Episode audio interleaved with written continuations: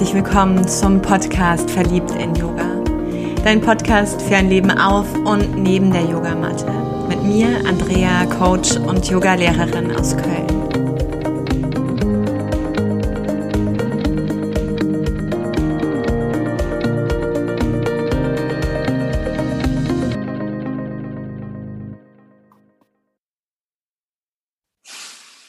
Ein herzliches Willkommen und ich klopfe mir quasi virtuell auf die Schulter.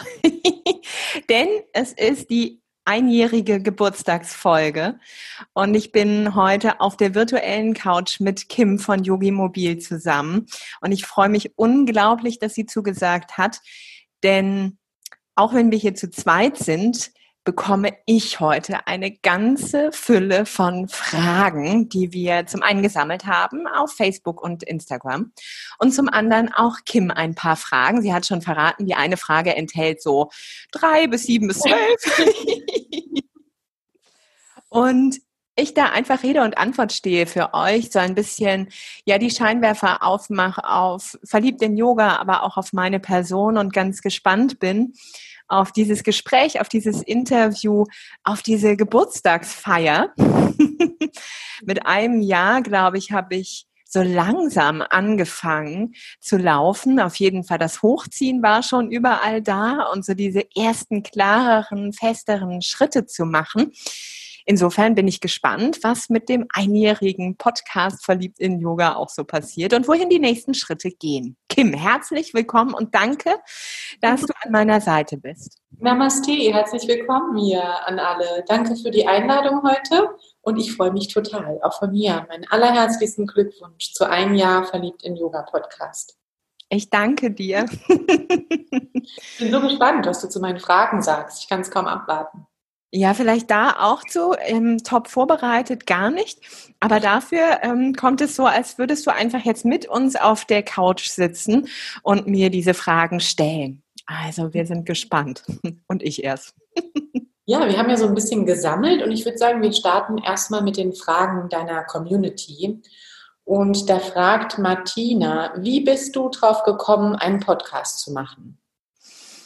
Ja, mm, irgendwann weiß ich, dass ich so diesen Impuls hatte, als ich ganz viel Podcast selber gehört habe, dass ich auch hier und da zu ein paar Dingen immer mal anfange mitzusprechen. Oder auch so meine Meinung entwickle, meine Haltung dazu. Und es hat auch begonnen, dass ich mehr und mehr Coachings wieder gegeben habe, so dass also auch eine ganze Fülle von Fragen im Endeffekt sich immer wieder auch wiederholt haben.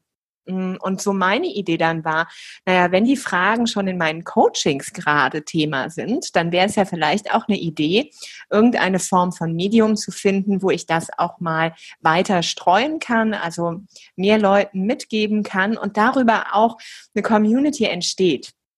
Und das andere war auch die Idee, dass einfach Menschen von meinen Reisen, Menschen, die mh, mm, ja aufgrund von Entfernung nicht die Möglichkeit haben, in meine Kurse zu kommen, immer mal wieder auch gesagt haben, oh, schreib doch mal ein Buch oder mach doch mal einen Podcast, da hätten wir voll Lust. Genau, du mhm. warst eine davon. Ja, stimmt. Und dann habe ich gedacht, naja, dann gucke ich mal. Ich habe im März letzten Jahres mir die ganzen Sachen dann ähm, angeeignet und habe ewig lange für die allererste Folge gebraucht. Also es ist wirklich ja erst Ende Mai, Anfang Juni entstanden, weil diese Sprache, mich hören, fand ich so befremdlich. Ich hatte so ein Schamgefühl und auch so einen Zweifler, der da immer gesagt hat, wer will das denn hören? Wen interessiert das denn? Mhm. Und das waren so die verschiedenen Motivgründe, die mich aber angetrieben haben und immer wieder es ver haben versuchen lassen, so dass jetzt ja ein Jahr verliebt in Yoga. Wahnsinn. Andrea, wenn wir gerade beim Thema sind, was würdest du denn Menschen empfehlen, die auch Bock haben, so einen Podcast zu machen? So vielleicht drei Dinge, an was sollte man anfangs denken, dass sie vielleicht deine Fehler nicht gerade nochmal machen oder sich das sparen können? Das erste ist einfach mal machen. Mhm einfach mal machen, weil könnte gut werden.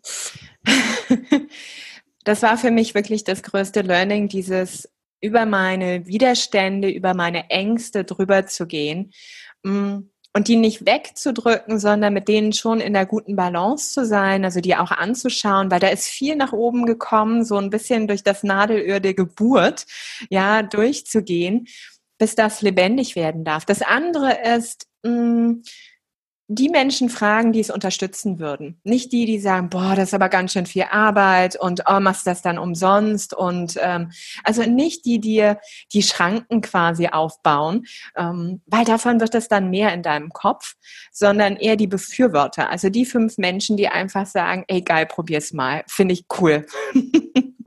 und mit denen mehr sprechen. Das heißt nicht, dass du die anderen löschen brauchst, aber einfach mit denen in der Zeit, bis das Kind auf der Straße ist, ja, bis es so ein bisschen anfängt, mm, auch in dir so eine Festigkeit zu haben bis dahin ja die Befürworter nutzen. Und das andere ist äh, die Technik nicht scheuen. Also das gerade finde ich jetzt auch in dieser Corona-Zeit, wo wir eh Technik nutzen dürfen und ja, so die Für und Wider und die eigenen Herausforderungen da entdecken, da ist so ein Podcast eigentlich ganz entspannt. Also da finde ich so ein Zoom-Call und so eine Zoom-Ausbildung viel herausfordernder. Ja, hast du absolut recht. Ja, das, äh, da kann ich auch gerade tatsächlich schon meine Frage anbringen jetzt. Ne? Andrea, ich bin ja über Social Media auf dich aufmerksam geworden damals. Ähm, und zwar war das ein Beitrag auf Facebook. Und in dem Beitrag äh, ging es darum, Gefühle zu integrieren, die, ähm, also ein Gefühl des Nicht-Genug-Fühlens, wie du damit umgehst. Und das hat mir ja sehr gut gefallen, dass in dieser Welt des äh, alles ist perfekt in Social Media, ich habe die perfekte Familie, den perfekten Yogakörper, äh, da war plötzlich jemand, der gesagt hat, äh, nee, ich fühle mich nicht immer gut und so und so gehe ich damit um. Und daraufhin habe ich dich ja angerufen und dich eingeladen, Dozentin in unserer Ausbildung zu werden. Ähm, wie gehst du damit um? Weil ich glaube, das ist für viele ganz, ganz spannend. Und du hast es ja gerade nochmal erwähnt, auch beim Podcast kam dieses Gefühl. Ja, wer interessiert sich überhaupt für das, was ich sage? Magst du uns so ein bisschen erzählen, wie du dann damit umgehst tatsächlich? Und was passiert, wenn es nochmal hochkommt? Und es darf immer wieder hochkommen. ähm, ja, es ist, finde ich, für mich, und da spielt Yin-Yoga rein, da spielt dieses Wasserelement rein, da spielt die Vielfalt der Gefühle rein. Ich bin weggekommen von dieser Scheinwelt, bin weggekommen davon, dass wir uns verstellen brauchen, bin weggekommen davon, dass ich nur einen Teil meiner Persönlichkeit zeigen brauche. Mhm. Was so ein bisschen auch das Thema war in meinem öffentlichen Dienstjob, wo ich eine ganze Zeit immer gedacht habe, ich darf nicht in diesem Job auch die Yoga-Frau sein, sondern in meinem Job muss ich die Personalentwicklerin sein. Und dann, wenn ich dann rausgehe, ziehe ich mir die Yoga-Leggings an und dann bin ich dann die Yoga-Lehrerin. Mhm. Mm, ich bin auf beiden Bühnen, ja, kann ich sauer sein, auf beiden Bühnen kann ich verletzt sein, auf beiden Bühnen kann ich scheitern. Auf beiden Bühnen kann ich wütend sein. Ich bin ja ein Mensch, ja, der sich überall durchbewegt. Und für mich ist es ganz entscheidend, a, es darf alles sein. Also jedes Gefühl ist wichtig, jedes Gefühl ist wesentlich und wir dürfen darüber auch reden. Das finde ich noch entscheidender. Wir müssen dafür wieder Sprache finden. Ja, das ist so wichtig, dass es nicht in den Körper festgemacht wird, nicht unterdrückt wird, nicht verspannt und eingesperrt wird, sondern dass wir diesem Gefühl Raum geben. Das Einzige, wo ich ein Problem habe, und das hatte ich eine ganze Zeit, deshalb bin ich da auch reingegangen, war, dass meine Angst zu groß wurde. Also ich bin jemand, der mit Angst und Panikstörungen aufgewachsen ist. Und das waren Momente, wo ich ohnmächtig wurde in der Angst und mich darin wirklich verloren habe. Das war eine Spirale, die immer weiter nach unten gegangen ist und ich die Tür nicht mehr gefunden habe. Das ist so ein bisschen wie dieses Bild, man stellt mich in einen Raum und ich gucke die ganze Zeit auf eine Ecke. Ja, und in dieser Ecke ist nur die Panik und die Angst. Und ich habe keine Lösung dafür, dass einfach, wenn ich mich umdrehen würde, da hinten eine Tür ist, weil ich es gar nicht weiß, dass ich mich umdrehen kann. Und das war halt für mich der Schritt zum Yoga zu kommen. Mm, und das dynamische Yoga war erstmal was, was mich in den Körper wieder gebracht hat, weil ich war ja nur im Kopf. Ja, so. Und ich war plötzlich wieder im Körper. Das war super. Und ab diesem Moment aber habe ich gemerkt, dieses immer wieder tun, immer wieder mich bewegen, das ist sehr viel von meinem Alltag. Also hilft mir Meditation, hilft mir Atmung, hilft mir in der Natur unterwegs sein, wieder zuzuhören, ähm, mich zu erden. nichts zu tun, Seele baumeln lassen. Und ich bin dann auf dieses Yin-Yoga gekommen mit auch erstmal Widerstand. Das erzähle ich ja gern auch immer in meinen Ausbildungen. Es war nicht die Liebe auf den ersten Blick, sondern erstmal so dieses, okay, alle scheinen total tiefenentspannt rumzuliegen, nur bei mir tobt das Drama schon im Kopf. Ich wasche die Wäsche virtuell, ja? ja genau, das kenne ich gut, ja. Und das ist da dann das erste Mal, wo ich auch gemerkt habe, ich habe ein Wutthema, ich habe ein Trauerthema. Mm, und ich habe mich mehr auf die Suche in Meditation und im Yin gemacht, dieser Trauer zu begegnen, zu schauen, was steckt da noch drin. Ich habe viel geweint in der Zeit, habe gemerkt, dass Verspannungen sich lösen. Und ab dem Moment hat es begonnen, dass ich darüber begonnen habe zu sprechen. Weil ich hatte so eine Scham davor, auch zu sagen, ich habe Angst und Panik, so eine Scham davor zu sagen, boah, manchmal bin ich so wütend, dass ich mein Haustier eher angehe, weil, ne, bloß nicht den Menschen, weil das ist ja nicht sozial erwünscht. Also die Katze kann sich nicht wehren, also blöcke ich die einfach mal an und das Tier weht mit den Ohren nach hinten und verlässt den Raum, weil meine Energie einfach so oh, ungefiltert ne, auch auf dieses Wesen trifft. Und ab dem Moment war es für mich wirklich wichtig zu sprechen und einfach mich zu zeigen, wie ich bin. Und damit ist für mich ganz viel Druck von meinen Schultern gefallen. Und ich habe ganz viel auch von Menschen gehört, die sich eben ähnlich wie du auch abgeholt gefühlt haben, die so mhm. das Gefühl hatten, oh, ja, cool, habe ich irgendwo auch, aber ich spreche da vielleicht noch nicht so drüber oder hm, ich mache es nicht öffentlich, aber es ist so wichtig, dass das auch mal sein darf. Ja. Und daher für mich immer, jedes Gefühl ist willkommen, mhm. jedes Gefühl wird gebraucht, jedes Gefühl ist erstmal auch neutral und mit dem Moment, wo ich anfange, meinen Filter drauf zu deckeln, ja, gut, schlecht, böse, entspannt und, und, und, bekommt es eine Wertung. Mhm. Und ich versuche diesen Filter erstmal wegzuziehen und zu sagen, wofür bist du gut? Was willst du mir zeigen? Habe ich da gerade Zeit für? Ja, nicht immer kann ich äh, jedes Gefühl leben. Ne, in so einer Videokonferenz, gerade vielleicht mit meiner Abteilung, ist es nicht so passend, wenn ich dann einmal durch die Leitung brülle. Mm, aber zu sagen, okay, da kommt gerade Wut auf und ich lasse die Videokonferenz danach dann auch mal für fünf Minuten pausieren und. Schrei hier einmal, schüttel mich einmal, tanz hier einmal zu guter Musik. Und danach bin ich auch wieder ganz da ne? und äh, habe weder mich noch andere verletzt. ja, super. Also würden wir, wie würdest du ja zusammenfassend äh, das Ganze bezeichnen? Also wenn dich jemand fragt, Andrea, was kann ich tun, um wirklich mein Potenzial voll zu leben und mich nicht so betäuben zu lassen von diesem Gefühl, ich bin eh nicht genug. Ja. ja. Was würdest du dieser Person sagen? Mit diesem Gefühl auf die Matte gehen oder in den Wald mhm. und einfach erstmal akzeptieren. Akzeptieren, dass es da ist und dass es genauso gut ist, wie es ist. Und dass dann dieser Moment, wenn der Frieden dann ein bisschen da einzieht, ja, dieser Widerstand sich löst, dieser Kampf dagegen sich auflöst, meistens auch dieser Anteil in uns entspannter wird und dir vielleicht mitgibt, wofür bin ich gut. Ja. Und was brauche ich auch? Ich möchte bewegt werden, ich möchte in den Arm genommen werden, ich möchte ein Eis haben, ich möchte. Und dann folge diesem Impuls. Und wenn es einer auch ist, darüber zu sprechen, wer es der Nächste ist, auch mit anderen mal zu teilen. Sprache zu finden, was bis dahin unaussprechlich ist. Mhm. Ja, wunderbar. Toll. Ich könnte dich noch ewig dazu fragen, aber ich glaube, dann steigt mir deine Community aufs Dach. Sieben Stunden später. genau, die wollen ja ihre Fragen irgendwie auch beantwortet haben. Ne? Wie kamst du zum Yoga? Fragt Claudia. Mhm. Ich kam zum Yoga im Studium in einem VHS-Kurs in Aachen, wo wir nur den Sonnengruß gemacht haben, jede Woche den Sonnengruß. Ich habe nichts von Philosophie da gehört. Es gab kaum Anleitung, es gab keine Assists und ich bin im Shavasana eingeschlafen. Das war mein Verständnis von Yoga, weil ich konnte dann endlich danach direkt ins Bett fallen und weiter schlafen. Da habe ich gedacht, coole Technik. das ist ein Anfang, oder? Ja, finde ich super. Mm, das war, glaube ich, 2001 oder sowas. Mm. Und dann bin ich immer wieder zum Yoga gekommen und ganz besonders nochmal nach meinem Handbruch, als der Physio dann zu mir meinte, weißt du Mädchen, wenn du so weitermachst, ne, Bauchmuskeln wären gut und Rücken auch, ja. Und äh, es gibt hier ums Eck Qigong, Tai Chi oder Yoga. Ja, und dann bin ich im Yoga-Studio gelandet.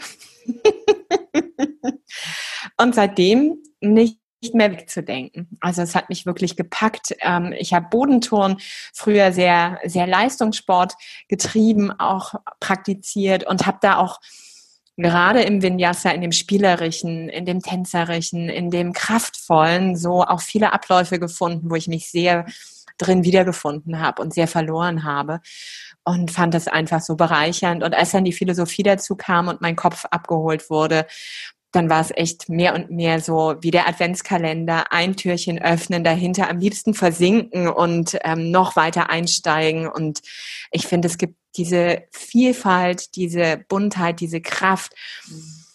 Und man kann einfach immer lernen. Also es ist, das finde ich eben das Tolle. Ja, es gibt so unterschiedliche Praktiken, immer wieder was Neues, immer wieder auch in der Meditation was zu entdecken. Ja. Daher, man lernt nie aus. Absolut. Ja, ich glaube, Claudia, ich denke, deine Frage ist damit beantwortet. Ähm, ganz interessante Frage, ähm, die würde ich mir jetzt hier auswählen, die gefällt mir gut. Du hast in der Ausbildung mal gesagt, du glaubst nicht mehr an Erschöpfung. Gerne mehr dazu. ja. Was bedeutet das? Die Miriam hat die Frage gestellt. Hm. Ich habe in Aachen in der Ausbildung äh, genau dieses erwähnt, als so dieser Kreis von Frauen auch sagte, er ist vom Alltag so erschöpft, so abgespannt, so erschlagen.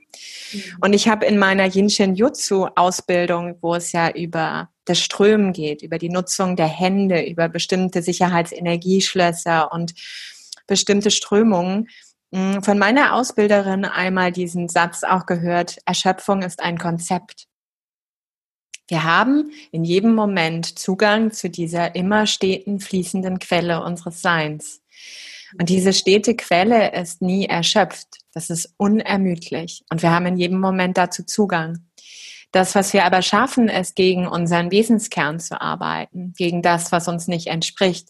Das, was wir schaffen, ist diese Krise, die wir gerade haben, diese Pandemie zu etwas zu machen, was wir zu dem Sündenbock vielleicht titulieren oder wir suchen Sündenböcke, die dafür gerade stehen oder wir beginnen es zu dramatisieren oder zu verdrängen. Das heißt also auch hier wieder mit Bezug auf diese Gefühle, die bekommen eine Größe, die verspannen oder werden größer als das Universum selbst. Und in diesen Momenten, ja, wenn es nicht mehr im Fluss ist, dann entsteht auch ein Zustand, den ich wähle, der Erschöpfung heißen kann. Das heißt, ich wähle in dem Moment auch Erschöpfung. Wenn ich aus meiner Balance raus meinen Alltag gestalte mit 80 Prozent Young, 80 Prozent Autobahn, 80 Prozent Unterrichten, 80 Prozent Coaching und 20 Prozent einfach nur abends glaube, wenn ich mir was zu essen mache, mich ins Bett lege, dann regeneriert der Körper, der Geist, die Seele, das Herz schon irgendwo. Mhm. Ähm, dann wähle ich genauso. Ja, wenn das nicht meiner Balance entspricht, wenn das nicht meinem Lebensfluss entspricht, ein Modell der Erschöpfung. Und dieses hm, ich habe es für mich auch immer noch nicht hundertprozentig durchdrungen. Also, und es ist etwas, finde ich, was total attraktiv ist, mir immer wieder wieder bewusst zu machen, ich habe immer Zugang zu der einen Quelle, die mich speist und nährt. Das heißt, ich kann selber mit meinen Entscheidungen die Konsequenz treffen. Will ich davon speisen? Will ich in meiner Balance sein? Vielleicht auch dafür Dinge mal absagen, mal Dinge nicht tun, weil ich bin eher so ein Bittermädchen, was dann eher mehr macht. Ja. Mm, ich bin also nicht so faul, dass ich mir denken muss, ich muss mich ständig motivieren. Ich bin eher wahrscheinlich die, die weniger tun müsste dann. Mm, und bei manchen Sachen wie in die Natur gehen, wie Luftschlösser mm, im blauen Himmel sich anschauen, wie mit dem Pony gemütlich auch mal Picknick machen und, und, und. Dafür dürfte ich mir noch mehr Zeit einladen. Und in den Tagen, und das fand ich ganz spannend, jetzt wo diese Krise war, wo ich also zu Hause war, wo ich auch ähm, weniger gearbeitet habe an manchen Tagen und mehr mit meinen Gefühlen unterwegs war, war ich sehr in diesem wo ist eigentlich meine Balance? Und ich habe auch für diese Zeit, wann immer es sein wird, nochmal Entscheidungen getroffen von Dingen, die ich lassen werde und Dingen, die ich tun werde. Mhm. Und ich merke zum Beispiel, momentan brauche ich keinen Mittagsschlaf, den ich in einer Zeit ohne Corona jeden Tag am liebsten gebraucht hätte oder auch mir eingefordert habe. Mhm. Ich habe also einen anderen Zugang zu meiner eigenen Wachheit und auch meinem Aktivitäts mm, Dasein. Und das ist, finde ich, so dieses, wie gesagt, es ist sehr verführerisch, mein alter Alltag, ja. Und auch jetzt mit den Lockerungen fängt es so an, dass ich merke, der kommt wieder sehr rein. Und das heißt jetzt, hm, wo tariere ich aus? Wo lasse ich los? Wo nehme ich wieder an? Wo treffe ich jetzt die Entscheidungen auch laut und nicht nur nach innen? Wo höre ich also auf, mich zu verstellen? Und ich merke aber, je mehr ich anfange, mich ja, nicht mehr zu verbiegen, nicht mehr zwischen diesen Polen zu bewegen, umso mehr Zugang zu dieser Quelle habe ich. Und das übe ich. und daher ist es, glaube ich, von der Idee her, ja, Erschöpfung, Ermüdung kann einfach ein Konzept sein, dem ich zustimme oder auch nicht. Eine ganz spannende Haltung. Ja, total. Super. Sehr interessant. Ich glaube, die Frage haben wir beantwortet. du. Ja, ich würde jetzt auch noch mal ganz egoistischerweise zu meiner Frage kommen. Denn wir haben ja äh, schon oft jetzt über das Thema Sprache und Wörter gesprochen. Und ähm, ja, ich finde, wir beide sind ja in der Ausbildung tätig und bei mir ist es tatsächlich oft Thema, nämlich die Sprache. Und ich finde, wir Yogalehrer neigen dazu, uns in sprachlichen Plattitüden zu verlieren. Ja, also sprich, öffne dein Herz. Ja, wie geht denn das? Oder das Licht in mir, grüßt das Licht in dir. Ähm, da gibt es ja unzählige. Ne? Finde den Atem, ist auch sehr interessant. Wo suche ich den jetzt genau? Ja, den Atem. Und ähm, ja, bei dir fand ich das immer total faszinierend, dass du deine Wörter so unglaublich achtsam wählst. Ja, also das ist ja ähm, schon poetisch bei dir irgendwie. Also einfach eine super schöne Sprache, ein ganz besonderer Ausdruck. Es hat mich immer fasziniert, wenn ich dann zuhören durfte in der Ausbildung. Und erzähl uns doch ein bisschen darüber, wie du das machst. Hast du dieses unglaublich ausbalancierte Kehlchakra in die Wiege gelegt bekommen oder hast du ähm, damit sehr viel gearbeitet? Hat es einfach einen hohen Stellenwert in deinem Leben? Also was bedeutet Ausdruck für dich? Das wäre meine Frage. Ich danke dir erstmal fürs Feedback. Mm, ja, was mich auch einfach gerade sehr berührt, weil ich gerade nochmal so diese ganzen Momente auch vom letzten Jahr nochmal vor mir habe, wo wir zusammen waren mm, in der Ausbildung. So schön. Und Kehlchakra und ich sind nicht von Geburt an die besten Freunde. Okay, also doch erarbeitet. Spannend. Äh, ich habe schon mh, auch so diesen dieses Tierkreiszeichen Zwilling sehr stark in meiner Berufung. Also da, wo es auch sehr stark um die Sprache, um die Kommunikation geht. Das heißt, und auch die Venus ist nicht ganz so weit, die auch nochmal da sehr viel Herzlichkeit, Unterstützung mit reinbringt, also sehr viel Herzensthemen anklingen lässt.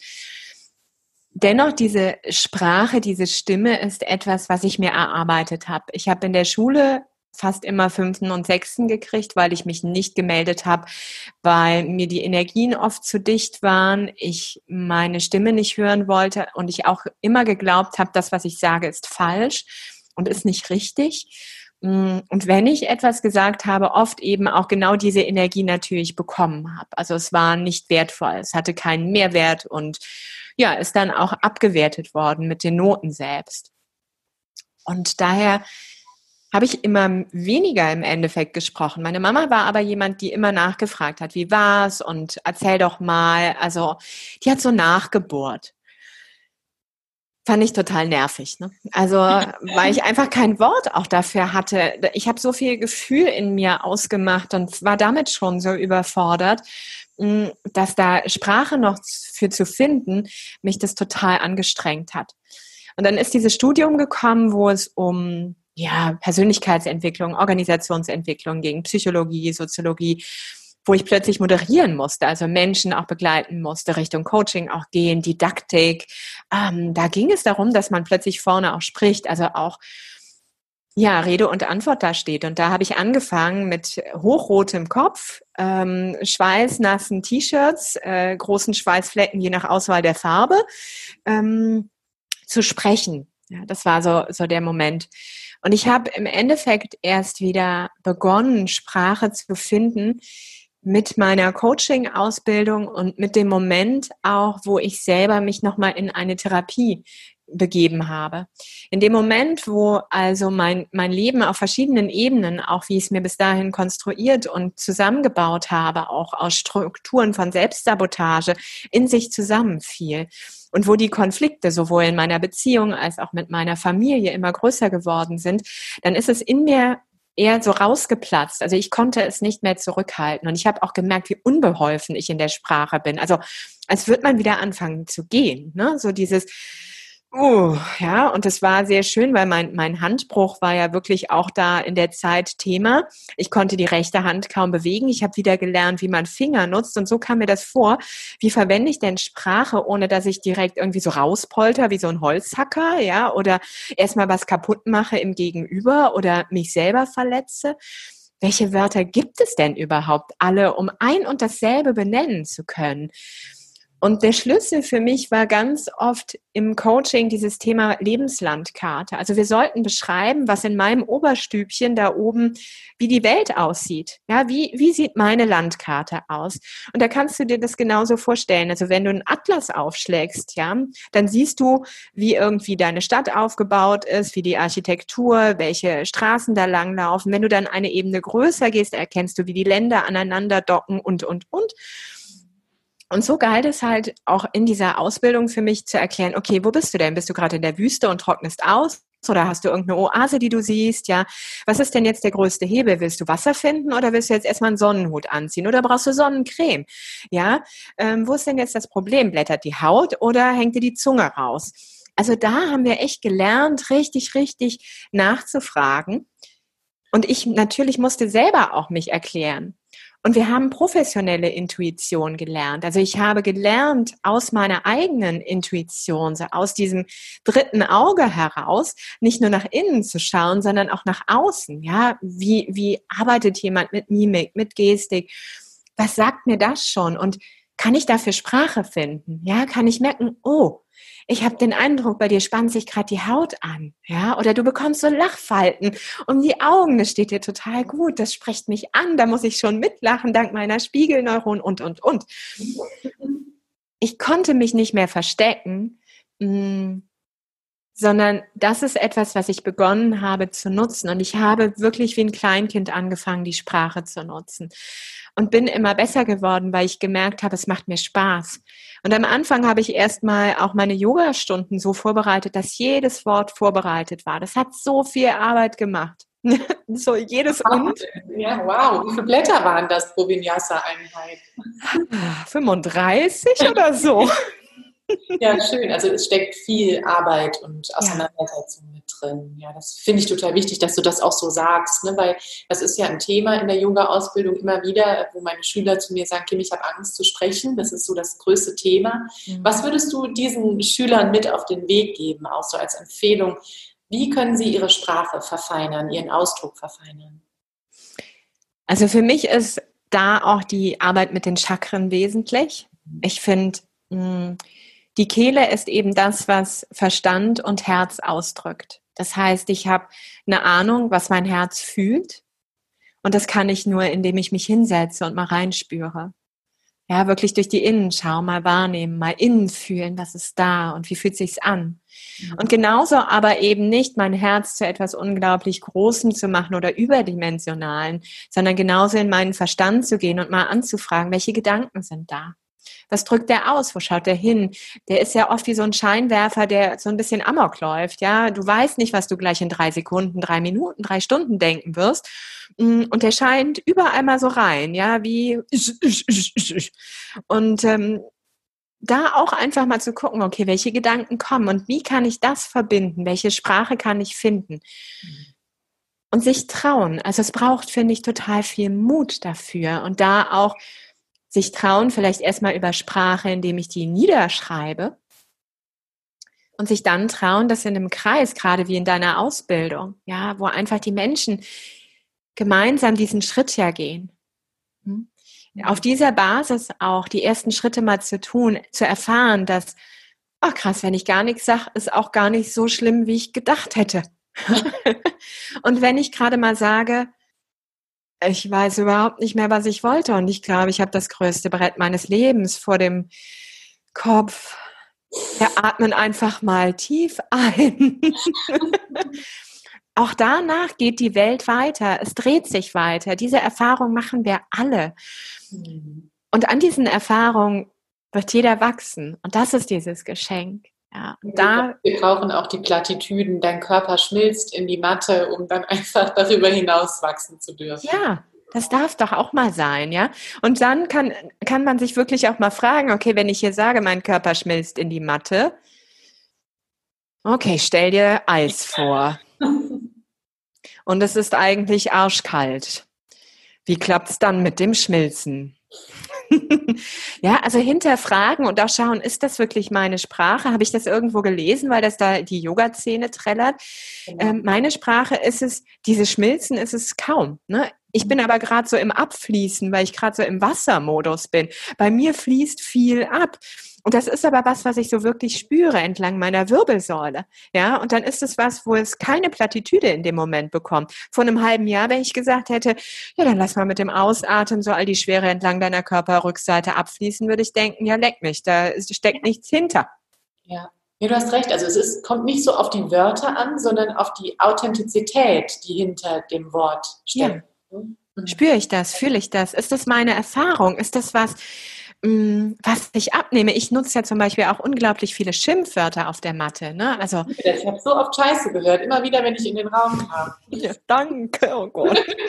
Kann man überhaupt sagen im Podcast? Ja, ich glaube, ich muss es markieren, dass wir Umgangssprache nutzen, aber man darf. Okay. Weil dieses Fluchen, ja, das gehört auch für mich irgendwie dazu. Also ich bin, ich verfluche jetzt nicht das Leben, aber so ein Scheiß kommt auch schon mal raus, ne? Und dann darf das auch sein. Und ich rede auch auf der Matte über Sex und so. Also auch das darf. Oh, das verpasst. Wo war ich da? Ja, ich dachte noch an dich.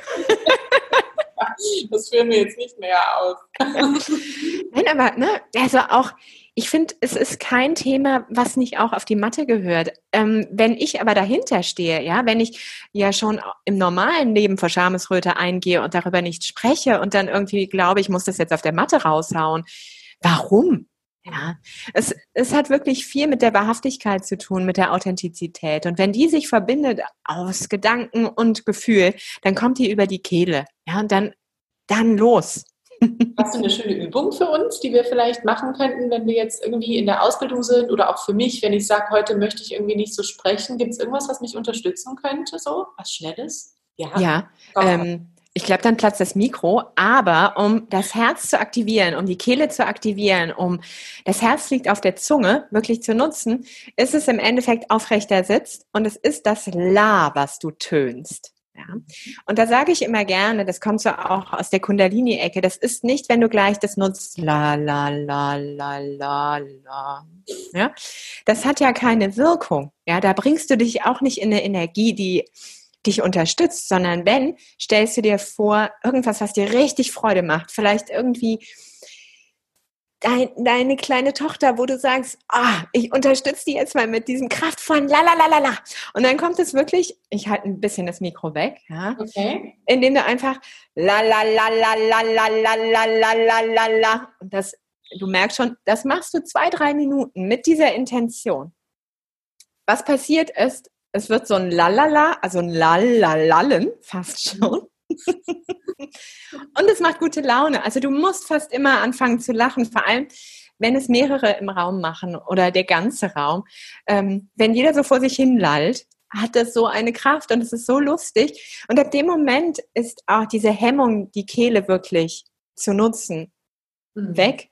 Das Herz ist auf jeden Fall angeklungen. Meist hat ja der Verstand die Sorge, dass, oh, ne, und dann, wenn der Verstand sagt, oh, kommt die Scham nach oben und alles haut rein. Und mit diesem bringst du dich halt sofort in ein Gefühl, was lustig, albern, kraftvoll und vor allem auch die, die Stimme wieder aufwärmt. Ja, Ach, wunderbar. Das gehe ich gleich nachher üben. Ich würde dich bis hier hoffentlich. Ja, ich denke gerade an unsere Yogis, die jetzt vielleicht alle äh, ganz happy im Auto sitzen oder zu Hause ne, und ihr La-La-La singen. Vor allem deine Community. Ja, bevor wir die ganz vergessen, machen wir doch mal weiter. Es gibt da noch eine Frage, ich finde, die ist auch vielleicht abschließend sehr, sehr schön. Ähm, einfach so auch nochmal eine Empfehlung von dir. Welche Literatur kannst du empfehlen, was Spiritualität und Yoga betrifft? Das ist ja eine Frage, da könntest du wahrscheinlich ewig reden. Vielleicht begrenzen wir uns wieder auf drei Highlights. Okay, drei wird auch schon schwierig. Okay. Hm, ich habe hier hinter mir nämlich so meine ganze Bibliothek. Mhm. Das, was ich absolut liebe, ist Ich bin jetzt von Sue Busson, Sue Busson, ich weiß überhaupt nicht, wie man sie ausspricht. Mhm. Und das ist, im Endeffekt geht es um die Yoga Sutren. Es geht um Patanjali, den achtgliedrigen Pfad. Und es geht mehr darum, hm, wie kann ich als Mann, als Frau jetzt im Westen, in dieser westlichen Gesellschaft, das in meinen Alltag bringen? Also wie, was bedeutet es wirklich, das in dieser Zeit, in der wir sind, zu leben? Wenn ich nicht in den Himalaya mich in den Berg packen kann und hoffe, dass mich einfach keiner findet. Das ist eine, eine ganz tolle Empfehlung und hilft mir wirklich immer wieder auch nochmal mich zu erden, auch nochmal zurück zu besinnen hm, das andere wäre mit Blick auf Bhakti Yoga, so die Bhagavad Gita. Da gibt es unglaublich viele Ausführungen. Ich finde viele toll und mal die eine, mal die andere besser. Da würde ich einfach schauen, was einen selber wirklich anspricht, wo man sich da auch zu Hause fühlt. Allein unter dem Stichwort findet man super viele.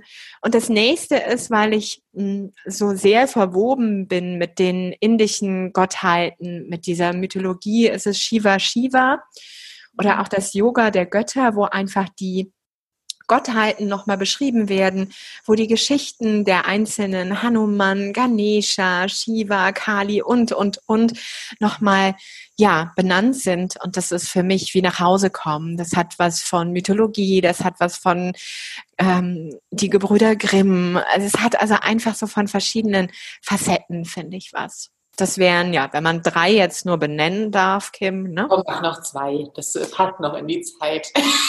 Yay! Dann pass auf. Dann habe ich auf jeden Fall Inside Yoga von Sarah Power. Powers, Power, Powers. Mhm. Mm, das ist Verbindung von Yin und Yang, sehr stark auch in Anlehnung mit TCM. Das, was ich also auch im Yin-Yoga verkörper, das finde ich super. Das hat kleine Sequenzen, hat die ganzen Positionen drin, Abläufe, Pranayama-Einheiten hinten drin noch. Das ist für mich auch so eine Grundlagenlektüre, die ich unglaublich gerne nutze. Und dann habe ich, da müsste ich einmal jetzt hier nochmal mit dir aufstehen, damit ich nicht irgendeinen Schwachsinn erzähle, wie es denn heißt. Hm. Pass auf, ich nehme dich mit zum Regal. Das ist ja für die Hörer total egal, aber genau, das große Lexikon der Heilsteine, Düfte und Kräuter. Ich glaube, das hast du auch mal erwähnt, ne? Ja, das ist mein Lieblingsbuch, was die Steine ja. betrifft. Toll, genau. Da bin ich nämlich gerade auch. Ich arbeite da sehr viel in den Coachings mit ähm, Steine, Düfte, Krankheiten, Emotionen, dass wir da einfach noch was finden als Ergänzung und finde das super. Also das ist noch großartig. Das ist, klingt nach einer tollen Sammlung. Ja, ich glaube, du inspirierst einfach unglaublich viele Menschen mit deinem Wirken. Und ich persönlich freue mich auf ein weiteres Jahr verliebt in Yoga Podcast. ja. Vielen Dank, dass ich dir all meine Fragen stellen durfte. Und ähm, ja, ich übergebe das Wort wieder an dich und ähm, freue mich. Ich danke dir. Ich danke dir für die Zeit, vor allem für deine Fragen, für das beste Durchnavigieren durch die unterschiedlichen Fragen von Community und dir selbst. Ja, und dann lass uns gespannt sein, was 2020, 2021 auf allen Ebenen bringt. Hm. Ja. Ich bin sehr neugierig, wo da auch die Themen hingehen werden. Und ja, wenn ihr Themen habt, wenn ihr Wünsche habt, wenn euch etwas interessiert, ihr mir nochmal Löcher in den Bauch fragen wollt oder vielleicht Kim nochmal in einem Interview zu einem bestimmten Thema hier haben wollt und, und, und. Ja, der Fantasie, der Möglichkeiten, der Wünsche und Träume sind keine Grenzen gesetzt. Dann lasst es uns wissen. Kann ich mir wünschen jetzt hier? Ja, hau raus. Ich wünsche mir eine Podcast-Folge zum Thema Yoga und Sprache. Ja. Ist notiert. Okay. Sehr gerne. Super. Dann danke ich dir einmal mehr. Danke für eure Ohren, deine Ohren und in dem Sinne von uns ein Namaste. Namaste.